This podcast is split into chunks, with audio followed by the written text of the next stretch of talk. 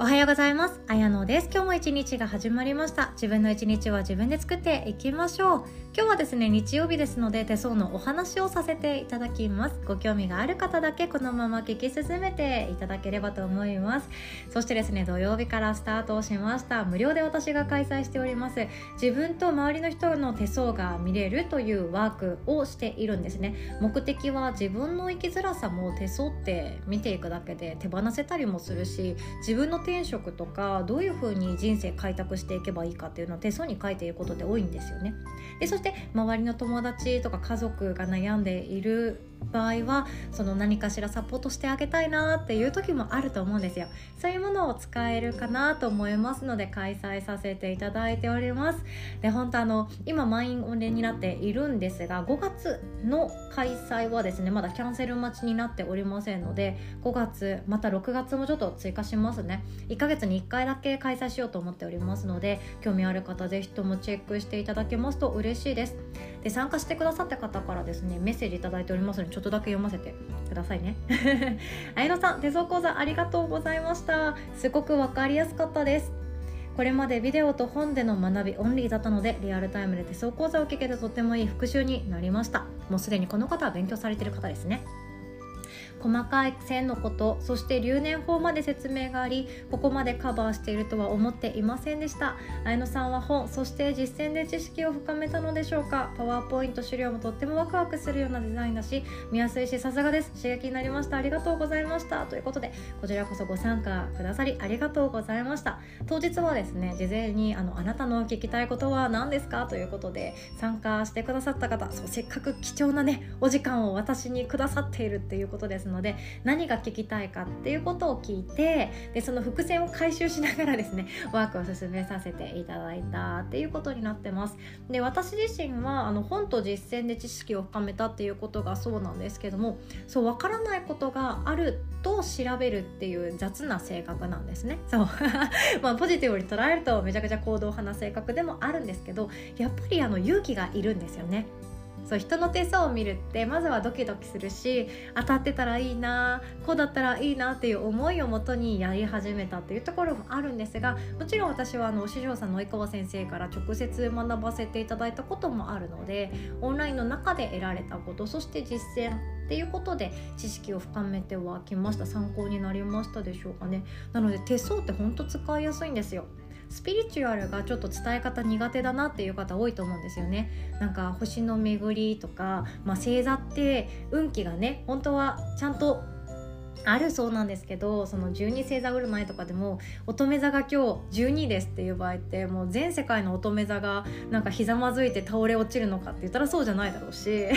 いろいろとあるんですよね。本当は細かいところを見た方がいいと思うんですけど私はそういう市中水明だったっけ？そういう占いとか星読みとかよりもやっぱり手相っていうその脳科学をもとにした脳の細胞が手に出ている。でそこを読み解いていく。っていうワークが個人的にしっくりきたので使っているだけなんですね。で手相家って実は誰でもなれるんですよ。本当に知識とあとは実践。プラスこれまでの自分の経験がもう本当にそれさえあればすぐにできます。仕事になるので私はですねほんと手相っていうものを使い始めてめちゃくちゃ楽しくなったんですよね。で必ず手相っていうのは相手を不幸にするものではないんですよ。相手のことを思ってこうだよこうしたらどう？もっと楽に生きたらっていうことを伝えるただのツールになってますのでやってることは本当何でも一緒なんですよね。メイクを使ってあなたの生き方これでいいんじゃない？あなたらしさって素敵なんじゃない？って言ってる人もいればヨガとか体のボディーワークを使ってもっと楽しく生きたいよねっていう人もいれば自分の仕事っていうものを通じてそれをされてる方もいらっしゃると思います。みんなそれぞれ自分が使うものって何でもよくって自分がしっくりくる武器っていうものをもとに人生はですね相手を喜ばし合戦他人を幸せにしたもの勝ちですのでそうもちろん自分もなんですけど喜ばせ合戦になっておりますので喜ばせれば喜ばせるほどそれの対価っていうお金っていうものでギブギブになっていくんですよね。なので使ってみたいなっていう方は是非ともこの無料セミナーから学んでいただいてもいいかなと思っております。チェックしてみてください。ということで感想メッセージ。以上でございました。でそしてですね今回も素敵な方々の手相を見させていただきました。本当ご縁ありがとうございます。で手相の鑑定の今度は感想メッセージいただいておりますので早速ですが読ませていただきますね。こちらの方はもう素敵なもう癒し系癒し系というかもうしっかりしてるんですよね。しっかりしている素敵な女性でございます。読ませていただきます。綾野さん今日は素敵な時間をありがとうございました。将来に背中を押してもらい視野がパッと広がった感覚で今後の人生がとても楽しみになりました。自分の得意なことは何だろうと思っていたのですが今の職業やものづくりが転職だと言っていただきなんだか安心しました。このまま自信を持って進んでいいんだなと思えたので嬉しかったです。手相の線が少ないこと生命線が短いことなどなんとなく手相のコンプレックスがあったのですが明るく優しく説明してくださり自分の手相に愛着が湧きました。よかったです。手相のことはもちろんビジネスやハンドメイド界隈のこと論理的な考え方なども交えてカウンセリングいただき興味深いお話がたくさん聞きました。綾野さんならではでさすがだなと思いました。いやいやとんでもございません。これからも今日の日を思い出しながら自分の好きを大切に進んでいきます。ありがとうございました。ということでありがとうございました。とっても嬉しいです。もうこちらの方はですね才能があふれる方なんですよね。であの生命線について多分コンプレックス持ってる方意外と多いのでまたお伝えさせていただきますね。よく生命線が短いと早死にするんじゃないかとかであのね自分でシャーペンの芯が出ない状態で切り込みを入れて伸ばしている人がいるとかなんとか そんな話も聞くんですけど生命線が短いっていうのは全然気にしなくってよくってほとんどの場合運命線につながっている線があるはずなんですよ。これじっと見ていくとそう運命線がと生命線どれ？っていう状態の方はですねちょっと検索してみていただくとあこれが生命線でこれが運命線ねっていうのが分かると思うんですけど生命線から大体の場合はしごのように運命線に渡る線が出てるんですよね。でそういうタイプの方は自分の寿命が短いんじゃなくってやりたいことをやっているそれが命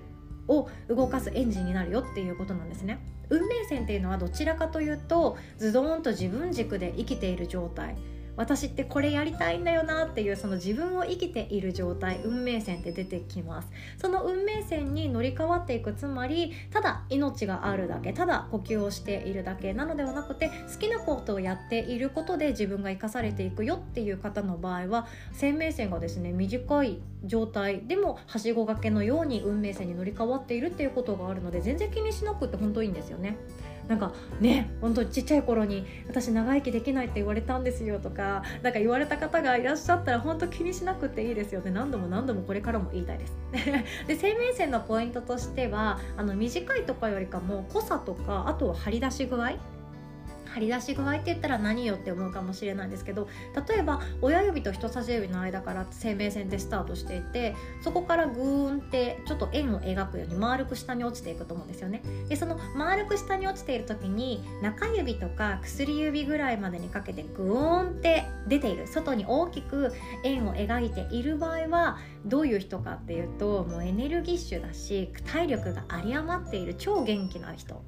なので力を使ったっていうか体力を使うお仕事もあっていますね。それこそそのボディーワークのインストラクターとかマンツーマンレッスンのスペシャリストになるのにもめちゃくちゃいいですしアスリート系の何かコンサルをするとかコーチングをするっていうのも良かったりします。体っていうものが自信がある方が多いので使っていくのおすすめです。ただですね私はですね全然張り出してないんですよ。全然張り出してないのにヨガを仕事にしている。その体を使うっていうのを仕事にしているので私みたいにですね張り出し全然張り出してないじゃねえかっていう方もあの気にしなくって全然よくって逆に体を使う習慣っていうものがあった方が体力落ちないんですよね。で私の場合はですねエコな人なんですね。合う合わないっていうのをさっさと行動に移して決めてでそしてあこれ合わないと思ったらさっさと手を引こう。っていうことができる方はあの何でもチャレンジをして合うものっていうものを継続していくっていうふうにしていくと自分の体力無駄に消費しなくて済むんですよ。なので生命線にそんなに張り出しがなくって確かに活力に満ちてないよねとか元気じゃない気がするとかぺたんこな生命線だよっていう方ももうほんと気にしなくて大丈夫です。私みたいにこんだけエコな生命線だったとしても体を使う仕事っていうのを習慣にすることによって自分の体力のあの基本量っていうんですかねスタンダードな状態をキープしているっていうこともできるので自分の習慣にどんなこと作ろうかなっていうことを考えていただけるといいんじゃないかなと思っております。他にもですね自分の手相ってコンプレックスを思う方多くって例えば薄いなとか細かい線ばっかり入ってるな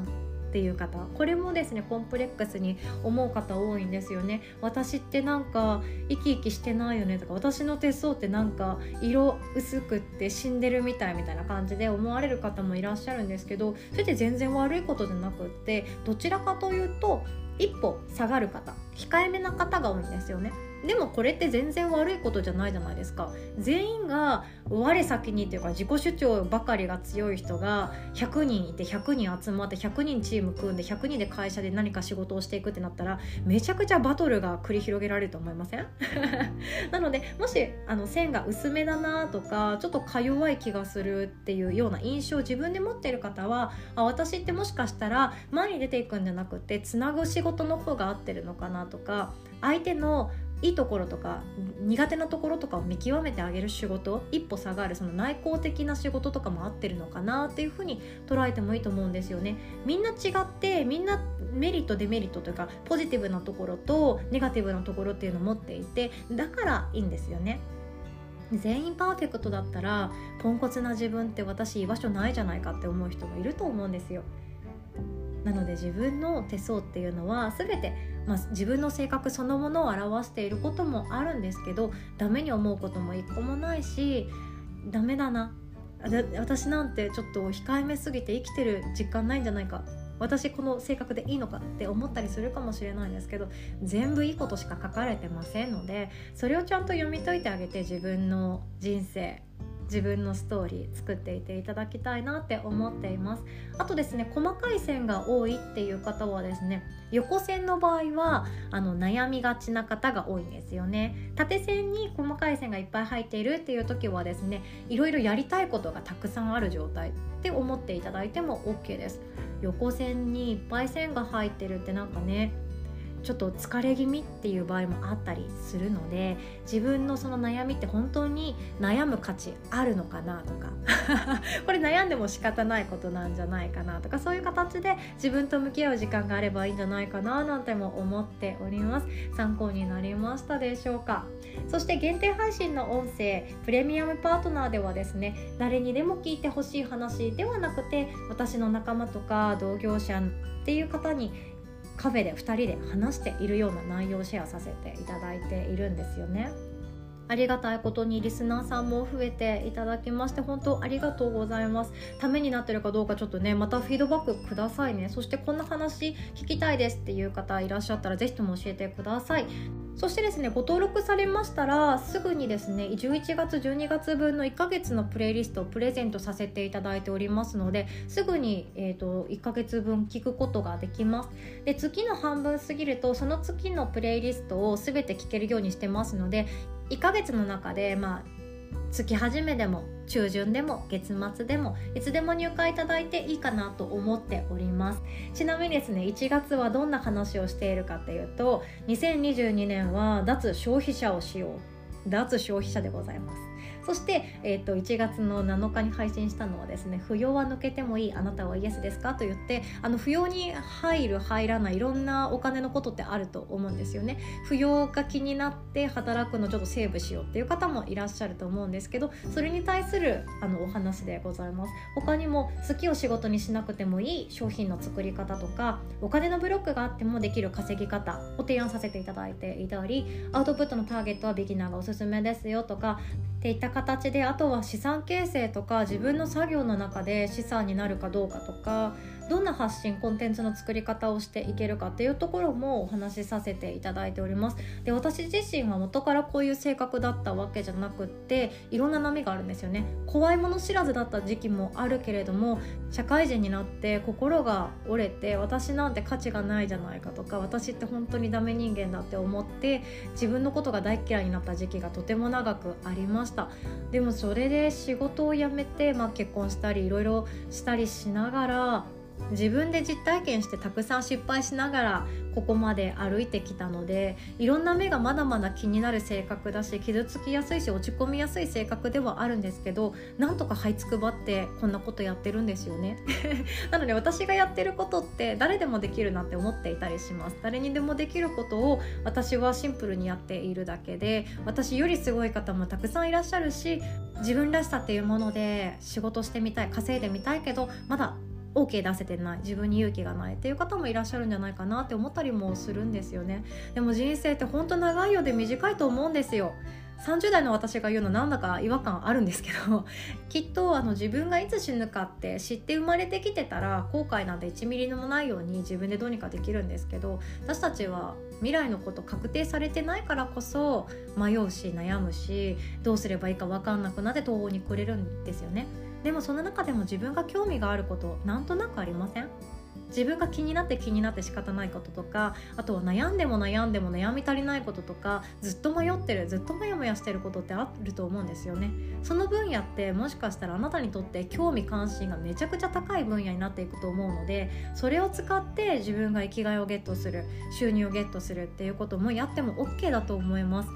もうこれからの時代って本当個人。個人だと思いますよ。そして個人で仕事をするからには誰とタッグ組むかとか誰から学ぶかとか誰と一緒に仕事をするかっていうのが大切になってくるんじゃないかなと思ってるので私もヨガの日の仲間そしてオンラインサロンの仲間と一緒に何かビジネスこれからもやっていけたらなと思っております。そうこの前ですねサロンザヨガの日あのヨガの日のオンラインサロンで私も運営しているんですけどもそこでちょっと新年会させていただきましてかなり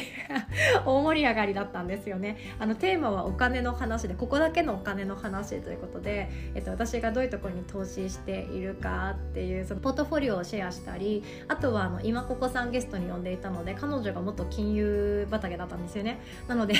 もう途中ですね FP コンサルみたいな回になっててめちゃくちゃ面白かったんですよ。えっと NISA はですねみたいな。えどこの金融機関で買ってもいいんですけどここをチェックしてくださいみたいな。